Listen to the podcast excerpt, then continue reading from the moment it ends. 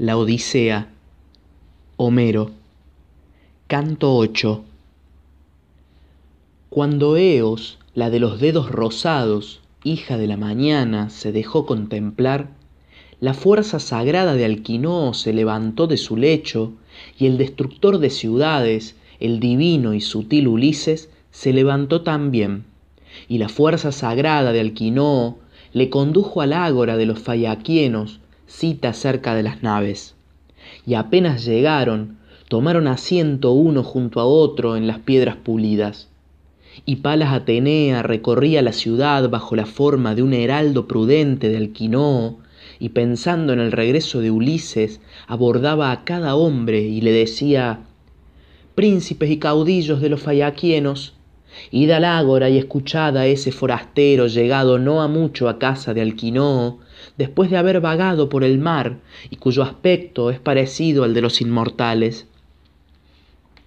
Hablando así, excitaba el espíritu de cada uno, y pronto el ágora y sus sitiales se llenaron de hombres que iban congregándose y admiraban al hijo del prudente Laertes, pues Atenea había extendido una gracia divina sobre su cabeza y sus espaldas, haciendo que pareciera más alto y majestuoso, para que fuera más grato, más fiero y más venerable a los fayaquienos y resistiera todas las pruebas a que éstos habían de someterle.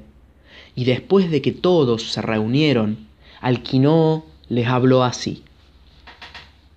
Escuchadme, príncipes y caudillos de los fayaquienos, a fin de que os diga aquello que mi corazón me dicta dentro del pecho. No sé quién es este forastero que ha llegado errante hasta mi palacio si de los hombres del lado de Eos o de los que viven junto al Éspero. Solicita nuestra ayuda para su regreso. Le conduciremos conforme hicimos ya con otros, pues ningún hombre albergado en mi palacio ha gemido mucho tiempo aquí pensando en su regreso.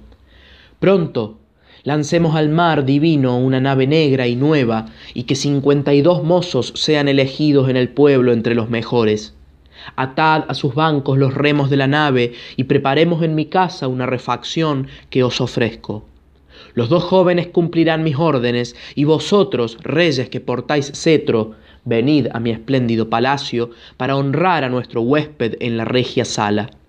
Que ninguno se rehúse, y llamad al divino Aeda de Modoco, a quien un dios dotó de la facultad del canto admirable que embeleza cuando su alma le incita a cantar.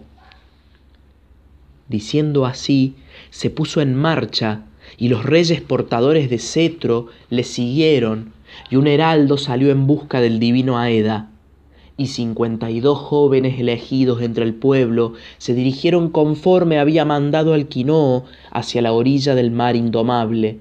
Y una vez que llegaron al mar y a la negra nave, lanzaron ésta al mar profundo, colocaron el mástil, prepararon las velas, sujetaron los remos con sus correas y, haciéndolo todo según convenía, extendieron las blancas velas y anclaron la nave a lo largo de la orilla. Después se dirigieron a la espléndida morada del prudente Alquinoo, y el pórtico, la sala y el palacio todo estaba lleno con los hombres reunidos, pues eran numerosos entre jóvenes y ancianos y Alquinón sacrificó para ellos doce ovejas, ocho cerdos de blandos dientes y dos bueyes de flexibles remos. Y los desollaron, y con ellos prepararon la agradable comida, y llegó el heraldo trayendo con él al divino Aeda.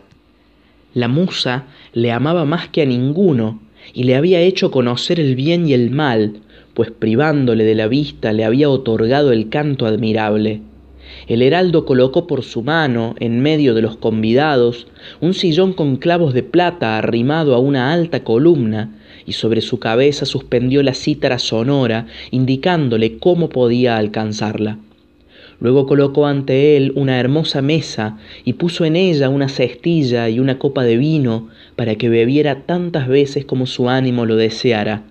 Y todos pusieron mano en los manjares colocados ante ellos. Apenas hubieron satisfecho su hambre y su sed, la musa invitó a la Eda a celebrar la gloria de los hombres con un canto cuyo renombre había llegado hasta el Nacho Urano. y era la contienda de Ulises y del pelida Aquiles, que se insultaron con palabras violentas en un banquete ofrecido a los dioses.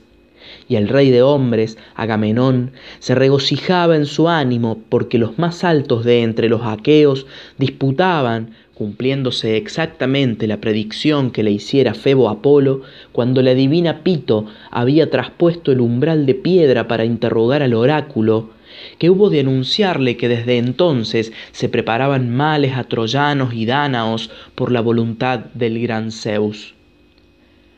Estas cosas eran las que cantaba el ilustre Aeda, y Ulises, tomando con sus robustas manos el gran manto purpúreo, se lo echó por la cabeza y cubrió con él su hermoso rostro, pues tenía vergüenza de verter lágrimas ante los fayaquienos, y cuando el divino Aeda dejó de cantar, él cesó en sus lágrimas, se quitó el manto de la cabeza y tomando una redonda copa ofreció libaciones a los dioses. Mas cuando los príncipes de los fayaquienos invitaban a la Aeda a cantar otra vez, pues estaban encantados con sus relatos, de nuevo Ulises lloró con la cabeza escondida.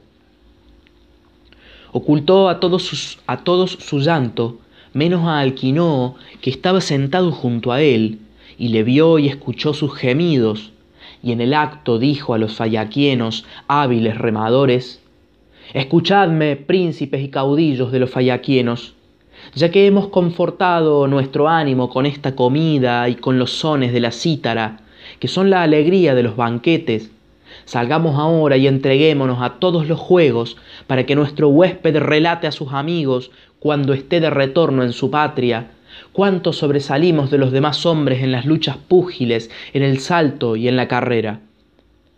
Cuando así hubo hablado, se puso en marcha y todos le siguieron. El heraldo colgó la cítara en la columna y cogiendo de la mano a Demodoco, le llevó fuera de la casa por el mismo camino que habían tomado los príncipes de los fayaquienos para admirar los juegos. Se encaminaron a la ágora y un gentío numeroso les seguía. Ya allí muchos robustos mozos se levantaron. Acroneo, Oquialos, Elatreo, Nanteo, Primneo, Anquialo, Eretmeo, Ponteo, Proteo, Toón, Anabecineo, Anfialo, hijo de Polineo, Tectonida y Eurialo, semejante al homicida Ares, y Naubolides, que sobrepujaba en fuerza y en hermosura a todos los fayaquienos, excepto al irreprochable Laodamas. Y también se levantaron los tres hijos del irreprochable Alquinoo, Laodamas, Alio y el divino Clitoneo.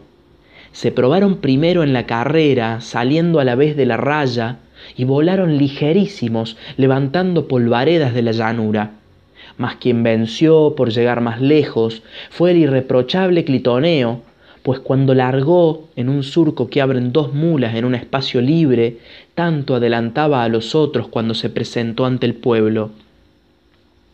Otros compitieron en la lucha y en esta prueba Eurialo sobresalió entre los más vigorosos y Anfialo venció saltando mejor que nadie, y el Atreo fue el más diestro en arrojar el disco, y Laodamas, el ilustre hijo de Alquinoo, en la lucha púgil.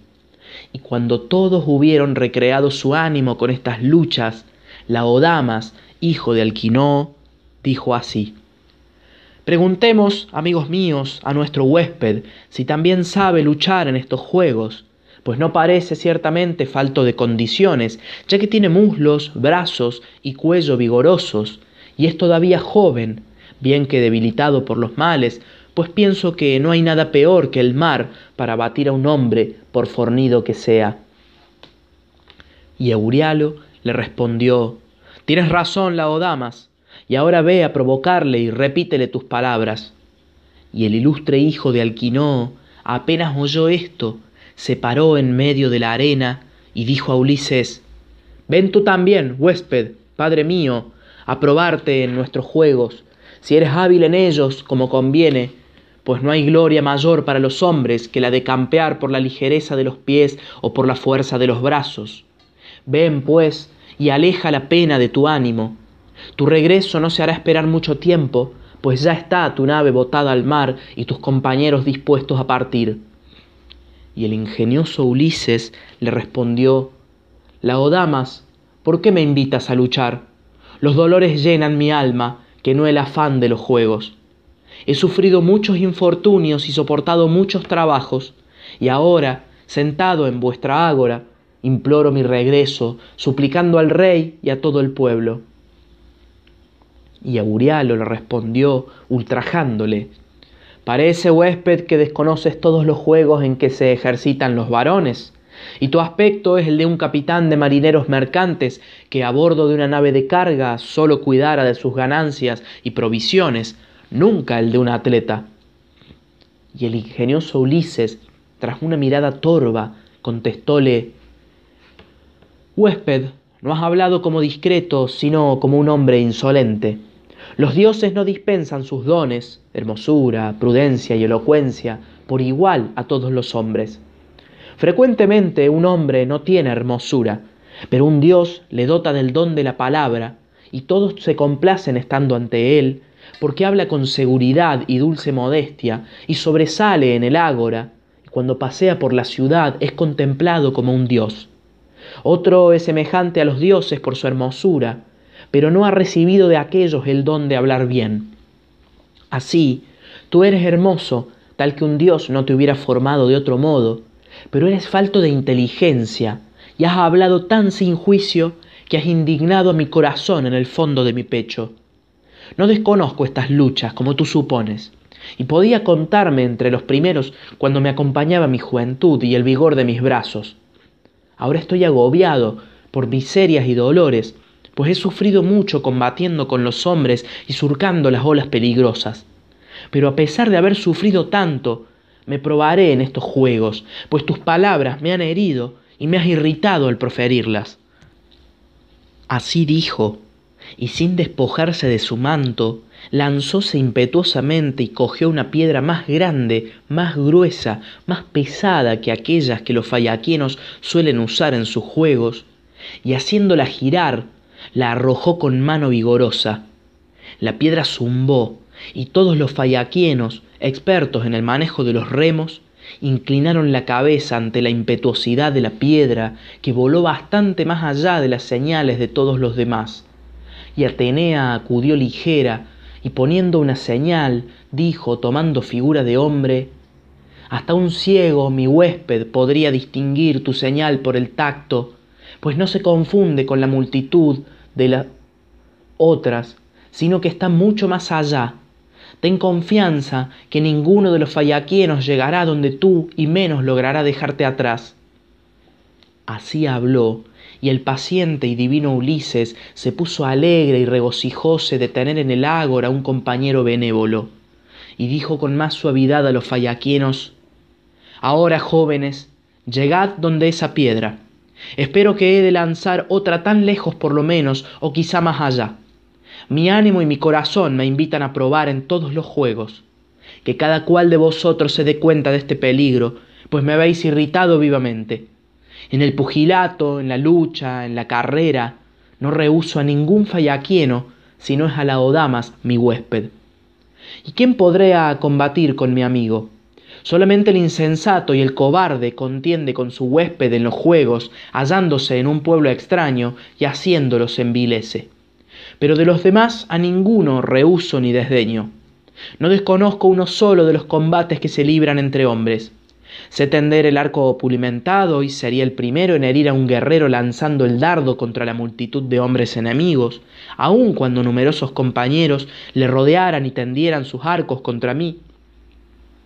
Solo Filoctetes me aventajaba usando el arco, cuando en el país de los troyanos todos los aqueos tirábamos flechas, y ahora presumo de ser el más débil de todos los mortales que comen pan sobre la tierra y no intento ciertamente contener con los antiguos héroes como Hércules y Eurito el Ecalieno, porque ellos competían como arqueros con los dioses mismos. El gran Eurito murió muy joven y no envejeció en su palacio, pues Apolo, irritado, le dio muerte por haberle desafiado a tirar con el arco. Yo lanzo una pica tan lejos como otro una flecha. Solo en la carrera temo que me aventaje algún fallaquieno, pues fue debilitado por muchas fatigas en medio de las olas, no poseía muchas vituallas en mi nave, y mis rodillas están rendidas. Habló así, y todos permanecieron en silencio, excepto Alquinoo, que le repuso Huésped, tus palabras me placen. Quieres probar tu fuerza y tu disposición que te es aneja porque te ha irritado el desafío de ese hombre. Pero ninguno osará dudar de tu valor, a no ser que hubiese perdido el juicio. Y ahora escucha lo que voy a decirte, para que hables favorablemente de nuestros héroes cuando te sientes a la mesa en tu morada, al lado de tu esposa y de tus hijos. Y recuerdes nuestra disposición para los trabajos en que Zeus ha querido que descollemos desde los tiempos de nuestros mayores. No somos los más fuertes en el pugilato, ni luchadores irreprochables, pero corremos veloces y nos distinguimos como navegantes.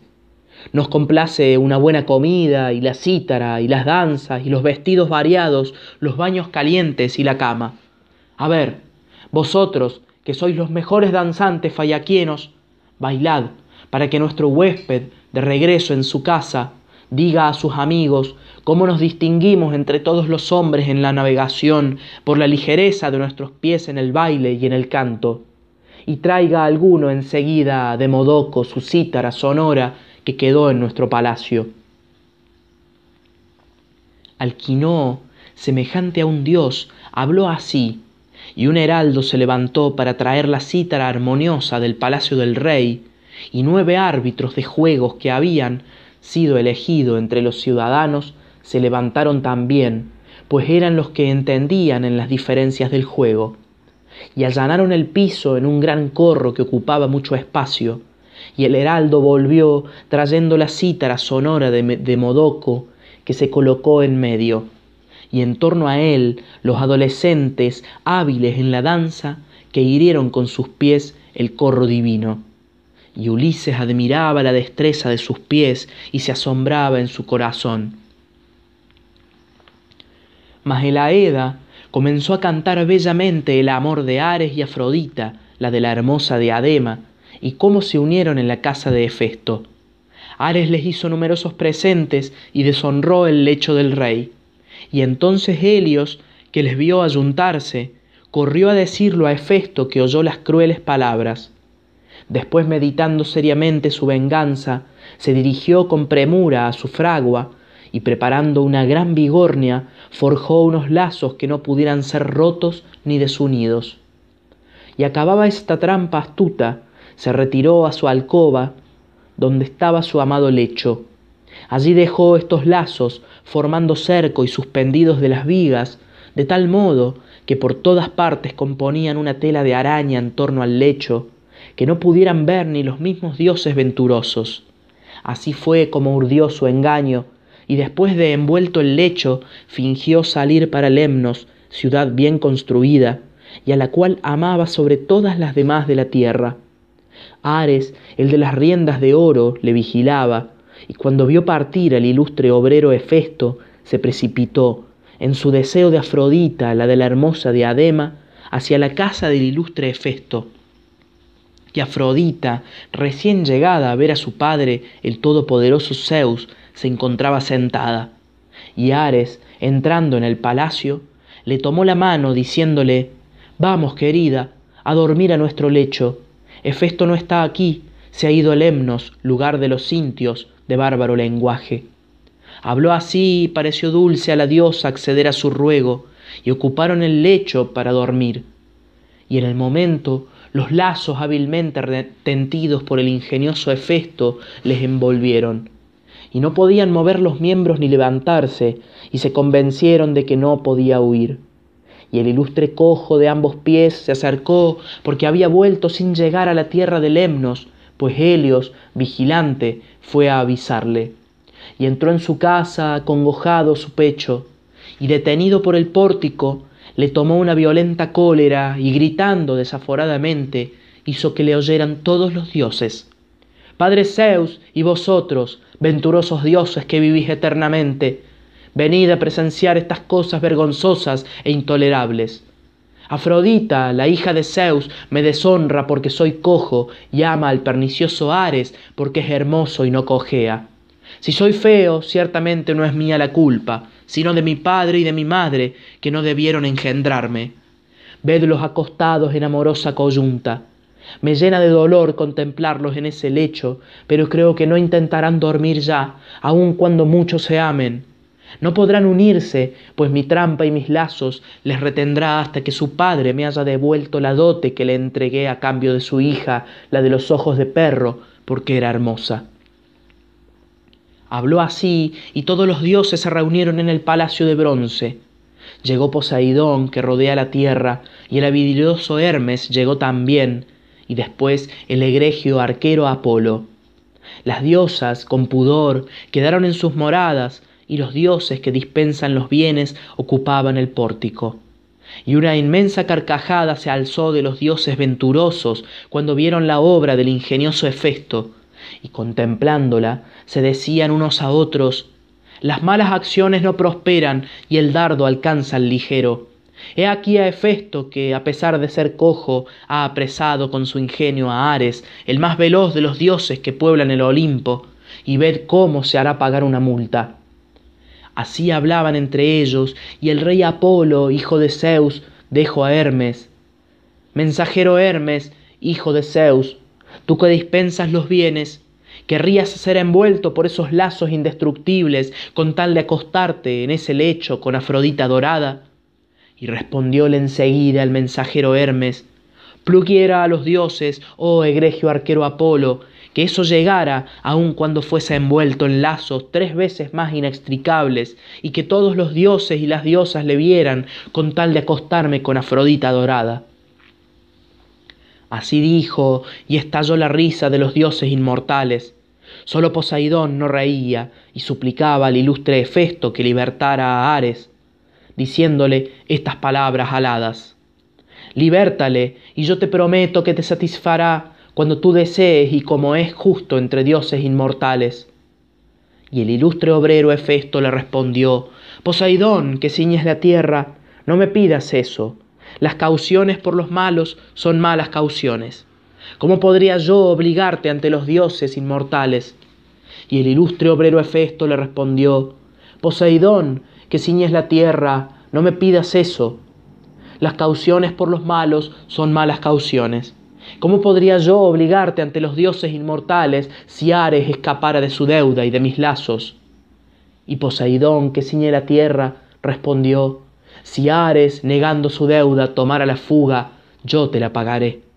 Y el ilustre cojo de ambos pies le respondió, ¿no sería razonable que desoyera tu palabra y no la desoiré? Dijo así, y la fuerza de Hefesto rompió los lazos, y los dos, libres de sus ligaduras inextricables, se levantaron sin tardar. Ares fue a Tracia, y Afrodita, que ama las sonrisas, a Chipre y a Pafos, donde tenía bosques sacros y altares perfumados. Allí las gracias la bañaron y perfumaron con aceite oloroso, según corresponde a los dioses inmortales, y le pusieron preciosas vestiduras dignas de admirar. Esto cantaba el ilustre Aeda, y Ulises se holgaba en su espíritu de oírle así como todos los fayaquienos, diestros en manejar los largos remos de las naves. Alquinó mandó a Alio y a Laodamas que bailaran solos, ya que nadie podía competir con ellos, y tomaron en sus manos una bonita bola de color purpúreo que el ingenioso Polibo les había hecho, y uno de ellos, curvado hacia atrás, la arrojaba hacia las oscuras nubes. Apenas terminaron de jugar con la bola, danzaron alternativamente en la tierra fecunda, y todos los jóvenes que habían reunidos en el ágora aplaudieron, levantando una gran algarabía. Entonces el divino Ulises dijo al Quinó, Alquinó, el más esclarecido de entre todos, me anunciaste a los más hábiles danzadores y en verdad que han demostrado serlo. Me sobrecoge la admiración al contemplarlos. Habló así, y la fuerza sagrada de Alquinoo, alegrándose, dijo a los fayaquienos que gustan de manejar los remos, Escuchad, príncipes y caudillos de los fayaquienos, nuestro huésped me parece henchido de prudencia. Veamos de ofrecerle los dones de hospitalidad. Doce reyes ilustres, doce príncipes regentan este país, y yo que soy el tercero. Contribuid cada uno con un manto bien lavado, una túnica y un talento de oro precioso. Y enseguida llevémosle todos a una estos presentes, a fin de que nuestro huésped, ya en posesión de ellos, se siente a la mesa con el ánimo alegre. Y Aurialo le desagraviará con palabras, ya que no habló razonablemente. Dijo, y todos, después de aplaudirle, dispusieron que trajeran los presentes y cada cual mandó por ellos a un heraldo. Y Eurialo, contestando a Alquinoo, habló así. Rey Alquinoo, el más ilustre de todos los ciudadanos, yo desagraviaré a nuestro huésped según me ordenas, y le entregaré esta espada de bronce cuyo puño es de plata y cuya vaina es de marfil recién labrado. Tal regalo será digno de él. Esto diciendo, puso la espada de clavos de pata en las manos de Ulises y le dirigió estas palabras aladas. Salud, huésped, mi padre, y si he proferido alguna palabra enojosa, que los vientos se le lleven, que los dioses te permitan regresar a tu patria y volver a ver a tu esposa, ya que has sufrido largo tiempo lejos de los tuyos. Y el ingenioso Ulises le repuso, Yo también, amigo mío, te saludo que los dioses te concedan muchos bienes y que no eches de menos esta espada que me das en desagravio de tus palabras. Así dijo, y suspendió de sus hombros la espada de clavos de plata. Después declinó Helios, y los espléndidos presentes fueron llegando. Y los heraldos los depositaron en el palacio de Alquinoo, donde sus irreprochables hijos, después de recibirlos, colocáronles ante su madre venerada la fuerza sagrada de Alquinoo mandó a los fayaquienos venir a su palacio. Se sentaron sobre elevados sitiales y la fuerza sagrada de Alquinoo habló así a Arete. Dispón, mujer, un hermoso cofre, el más hermoso que tengas, y pon en él un manto bien lavado y una túnica. Que se ponga una vasija al fuego y que se temple agua, para que nuestro huésped, después de bañarse, contemple los regalos que le han traído los eximios fayaquienos y se regocije con la comida y el canto de la eda. Y yo le daré esta hermosa copa de oro para que me recuerde todos los días de su vida cuando haga en su casa libaciones a Zeus y a los otros dioses. Habló así, y Arete mandó a sus siervas poner al instante una gran vasija al fuego. Y pusieron al fuego ardiente un baño Echaron agua en él y encendieron leña debajo. Y el fuego envolvió el baño de tres pies y el agua se templó. Mientras tanto, bajó Arete de su alcoba nupcial con destino a su huésped, un hermoso cofre, y en él colocó los espléndidos presentes, los vestidos y el oro que los fayaquienos le habían regalado. Por sí misma añadió un manto y una soberbia túnica, y dijo a Ulises estas palabras aladas. Examina tú mismo esta tapa y ciérrala con un nudo para que nadie pueda durante el camino robarte alguna cosa mientras duermes un dulce sueño en la negra nave. Apenas oyó esto, el paciente y divino Ulises cerró presuroso el cofre, haciendo un complicado nudo que la venerable Circe le enseñara algún día. Después la despensera le instó para que se bañara, y él encendió al baño, experimentando un pleno gozo al sentir el agua tibia, pues hacía mucho tiempo que no usaba de estos cuidados, desde que abandonó el palacio de Calipso, la de la hermosa cabellera, donde estaba atendido como un dios.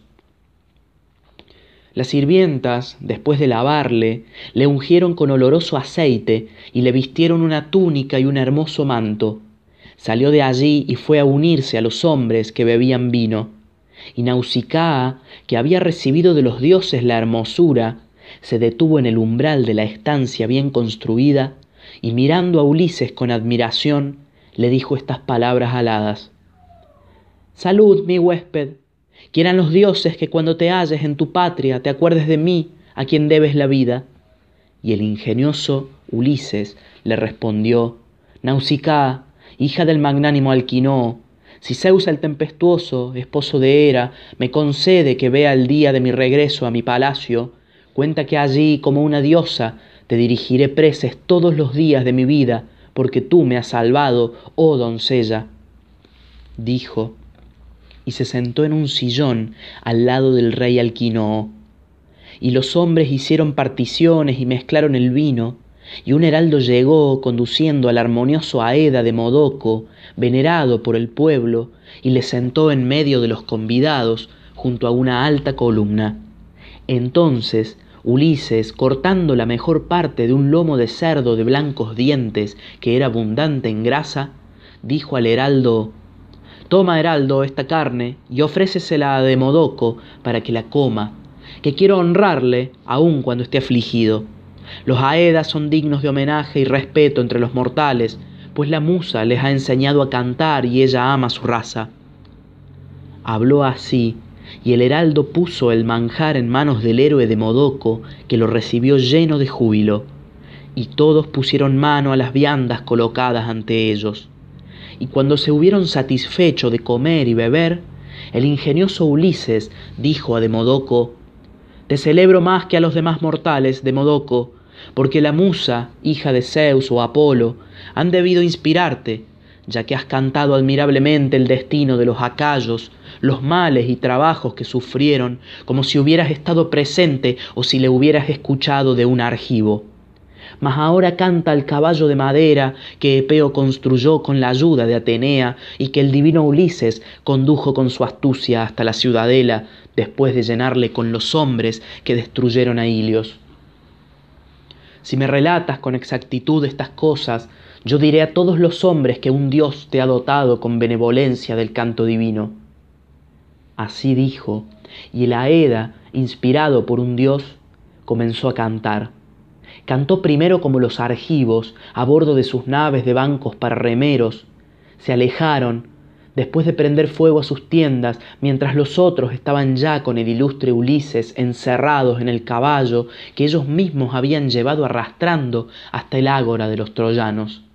Allí el caballo se erguía, mientras a su alrededor los troyanos, sentados, proferían mil palabras. Tres designios les placían hender la hueca madera con el bronce cortante, precipitarla desde una altura sobre las rocas o conservarla como una vasta ofrenda a los dioses. Este último designio había de cumplirse, pues era fatal que la ciudad se arruinase cuando tuviera entre sus muros el enorme caballo de madera donde estaban los príncipes argivos que luego habían de llevar al exterminio y la quer a los troyanos y Demodoco cantó cómo los hijos de los aqueos salieron súbitamente del caballo, su hueca emboscada, y saquearon la ciudad. Después cantó la devastación de la ciudad escarpada y cómo Ulises y el divino Menelao y el rudísimo combate que se libró en este lugar y cómo vencieron con la ayuda de la magnánima Atenea. Cantaba estas cosas el ilustre Aeda y Ulises desfallecía y cayendo de sus párpados las lágrimas le bañaban las mejillas.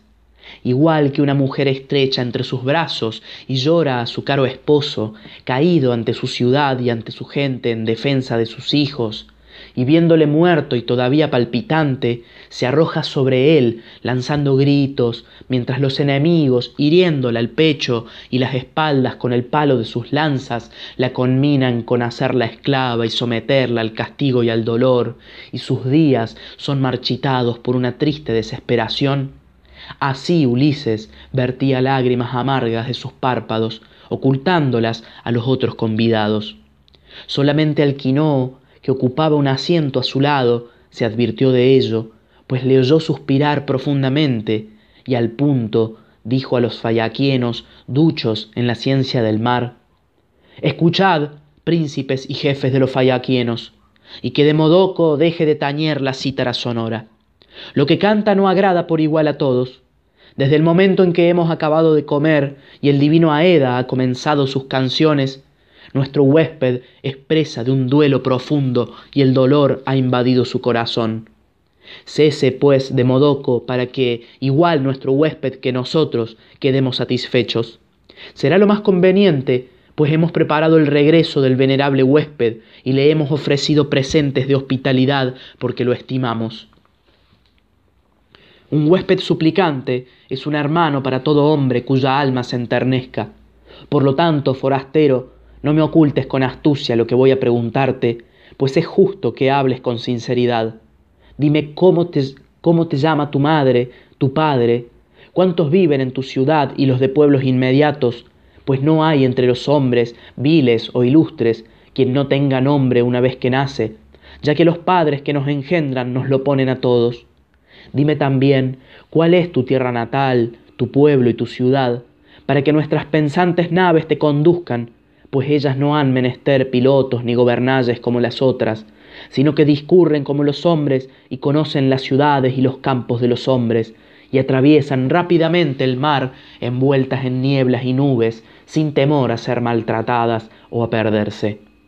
Sin embargo, oí decir a mi padre Nausitoo que Poseidón se irrita con nosotros porque conducimos sin daño a los forasteros, y decía que una sólida nave fallaquiena naufragaría de regreso de un viaje por el mar sombrío y que una enorme montaña ocultaría nuestra ciudad.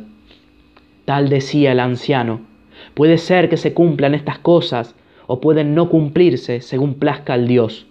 Pero habla y dinos por qué lugares vagaste, los países que has visto, las ciudades populosas y los hombres, ya fueren crueles y salvajes, ya justos y hospitalarios, como place a los dioses. Di por qué lloras cuando oyes el destino de los argivos, de los dánaos y de ilios. Los propios dioses lo quisieron y permitieron la muerte de tantos combatientes para que fuera cantada en los días futuros. ¿Murió alguno de tus parientes delante de Ilios? Quizá tu ilustre yerno o tu abuelo, que son nuestros afectos más cercanos después de los de nuestra propia sangre, o algún irreprochable compañero, ya que un compañero prudente no es en verdad inferior a un hermano.